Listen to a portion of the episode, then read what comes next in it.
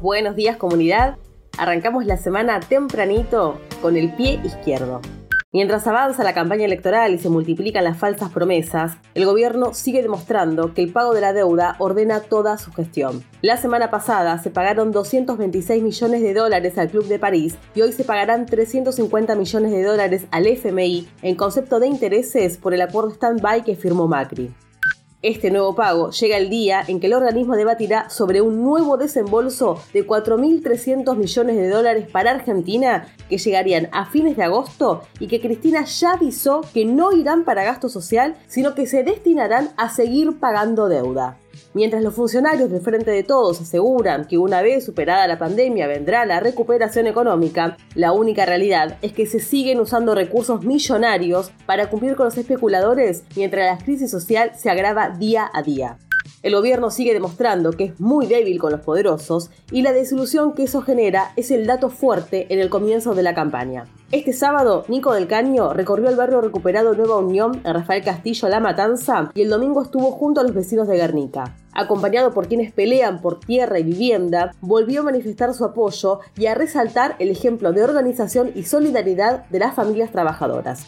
Con la fuerza de los humildes, que no tienen nada que perder y un futuro para ganar, crece la campaña del Frente de Izquierda Unidad, aseguró el candidato.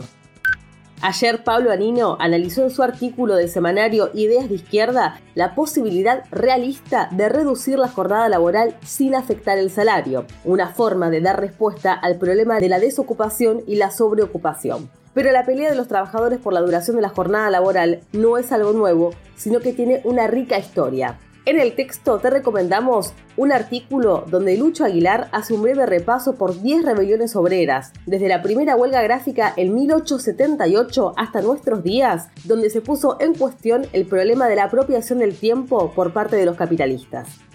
Este primero de agosto se cumplieron cuatro años de la desaparición forzada de Santiago Maldonado, cuatro años de impunidad de los responsables materiales y políticos. Desde las 9 de la mañana vas a poder escuchar a Sergio Maldonado por alerta spoiler en nuestro canal de YouTube.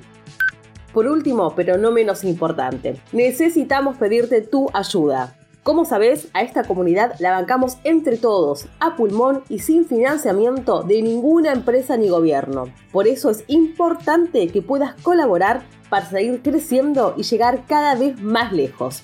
En el link que te dejamos en el texto vas a poder elegir con cuánto querés aportar y suscribirte mensualmente.